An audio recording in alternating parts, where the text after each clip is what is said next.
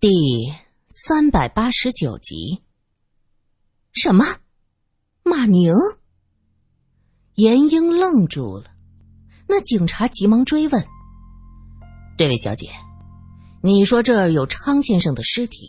你说的康先生，可是这个学校神经学的教授康学儒先生？”“对，就是中午那会儿发现的人皮。不，不是都说是康先生吗？”果然是的，我在池子里发现了康先生的尸体，头部以下的皮已经不见了。那张人皮果然是康先生，你们快去看看。两个警察对视了一眼，一个说道：“你带路。”严英经常玩福尔马林，对这个气味的忍耐性比苏三强大的多。这会子他已经基本恢复，就点了点头，带着他们。往下走，学生们听说在下面发现了康先生的尸体，于是全都围了上来。有几个胆儿大的男生也跟着走着，一边走一边和严英讲着马宁的事儿。严小姐，你说多奇怪啊！昨天我们还看到马宁呢，这好好的，怎么跑到后山去自杀呀？呃，就是就是呀。马宁昨天看起来心情不错的，还和我说要晚上一起喝酒呢。严英发现，原来几个男生也会这么碎嘴子。听他们说马宁自杀了，他急忙问了警察：“警察先生，马宁真的是自杀吗？”马宁是个英俊高大的年轻人，被同学们背后戏称为“双臂之一”。这双臂的另外一个就是康学儒先生。这位康先生风流倜傥，谈吐文雅又风趣，在广大女生间是非常受欢迎的。就连严英也不得不承认自己对他有着一丁点的幻想。只是这康先生啊，太能招蜂引蝶了。他见自己没任何希望。又不想真的去破坏别人的家庭，又正好有人在追求他，也就放弃了对康先生那一点点非分之想。他只是作为康先生的助手，日常接触多了。这位康先生是个标准的桃花眼，对谁都含情脉脉。哪个女性不希望总被这样的人关注啊？因此。严英也多次被康先生撩拨的春心荡漾，他只能强自压制着，让自己别想入非非。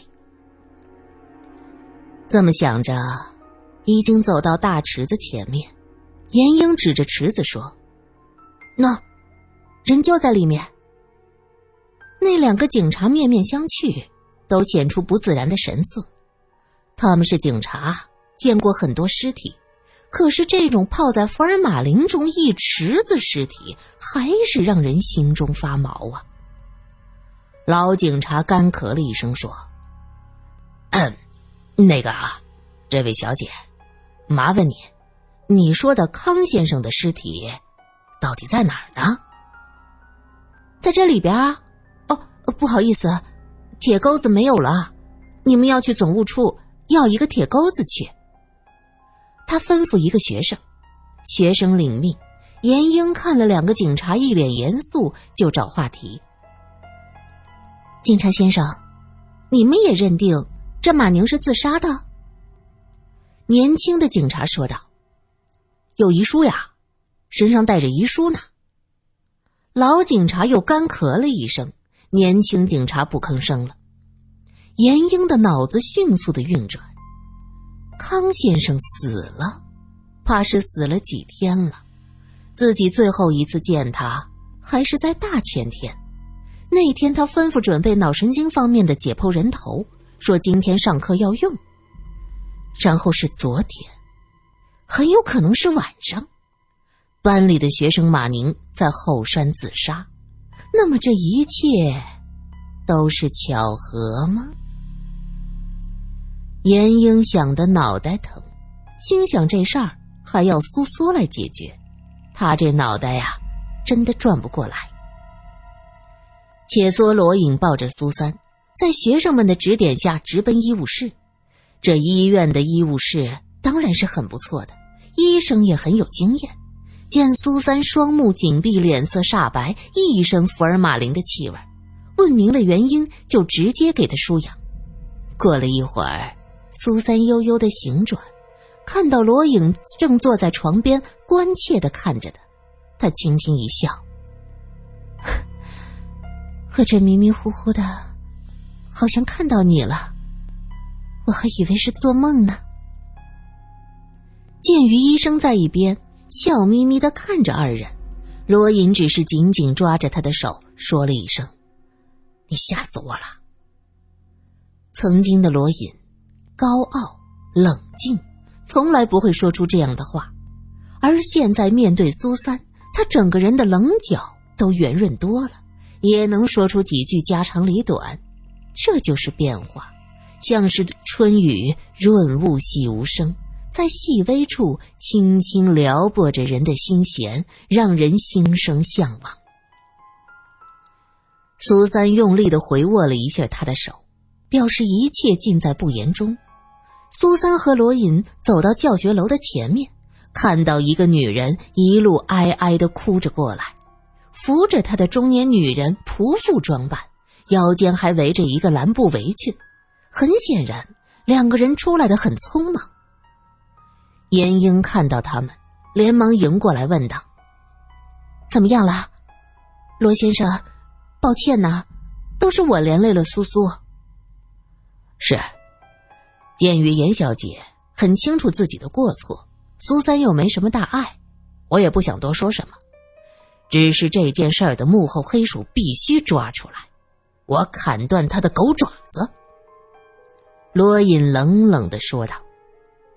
严英有些没反应过来，等明白过来，看着苏三笑了笑，低声在他耳边说道：“哎，你这位罗先生还真厉害，不过也是因为心疼你，我忍了。”苏三轻声说道。谢谢你包容他呀，这个人性格就是这样。其实人不坏的，那是人要坏的话，我们苏苏也不带看他一眼哦。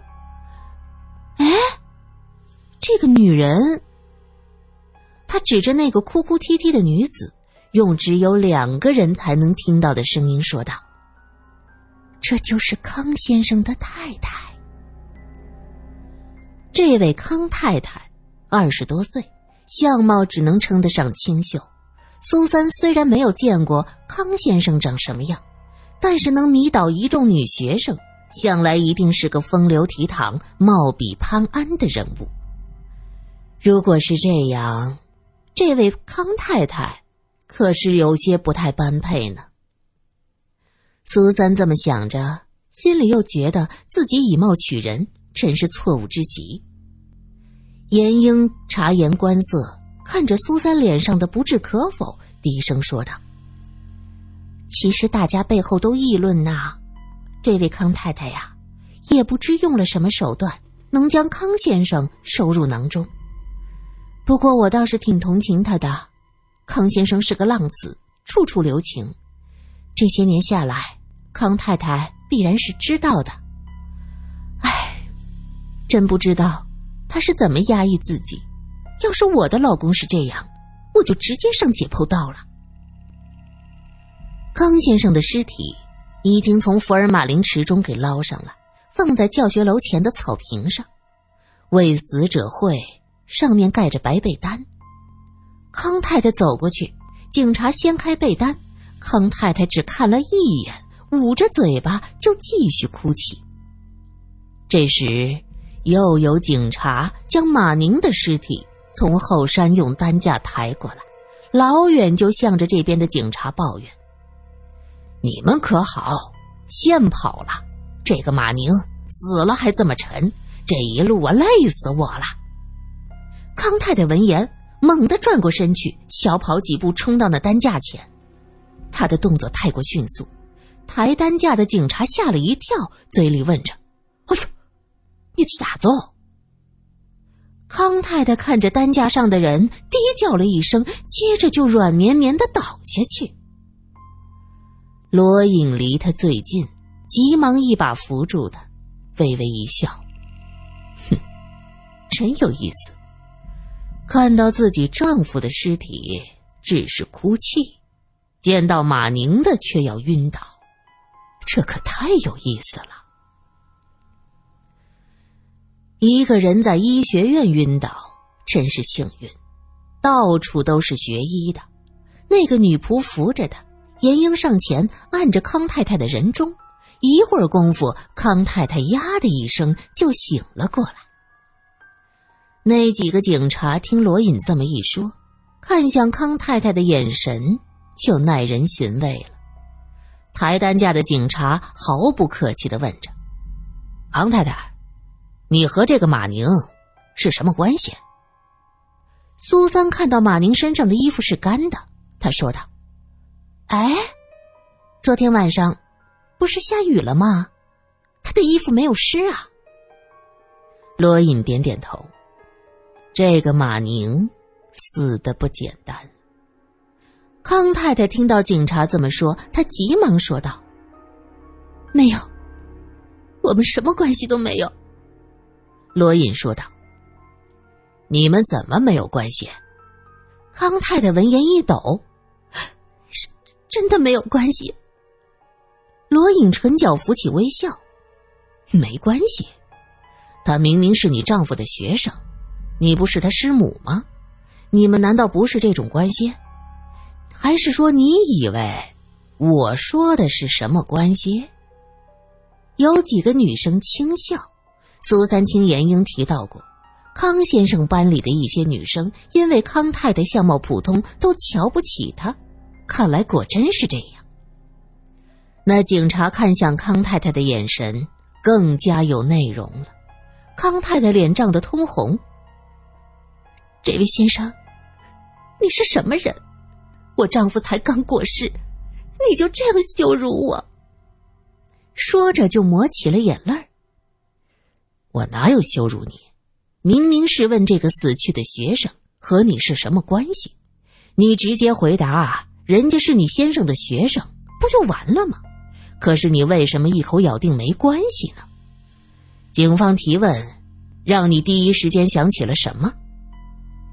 康太太，你丈夫康先生可是死的极其的凄惨，连皮都被剥下来。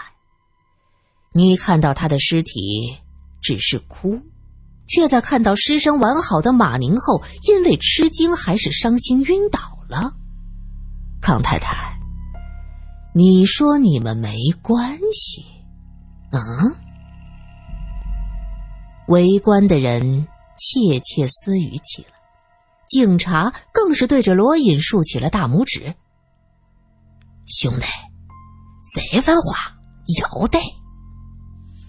一个女生的声音响起：“我知道，马宁说过。”在追求康太太，你胡说！康太太急忙反驳，可是声音发抖，底气明显不足。我没有胡说，警察先生，马宁和我是一个县城的，我们俩平时关系不错。他和我说过要追求康太太，理由是因为康先生竟然吸引了那么多女生，他气不过，他要给康先生戴绿帽子，让他丢脸。胡延平，你你胡说！康太太气得浑身发抖。那个叫胡艳萍的女生冷笑了一声：“，我有没有胡说，还是要请警察先生判断。”康太太，你以为马宁是真心喜欢你啊？那都是骗你的，他就是为了气康先生。哼，爱情，你们这对夫妻。也配有爱情？康太太彻底被激怒了。她就是一个普通的家庭主妇，因为娃娃亲嫁给了一个出色的丈夫，而这个丈夫又总是被外面的花花草草迷住眼睛，心根本就不在她这儿。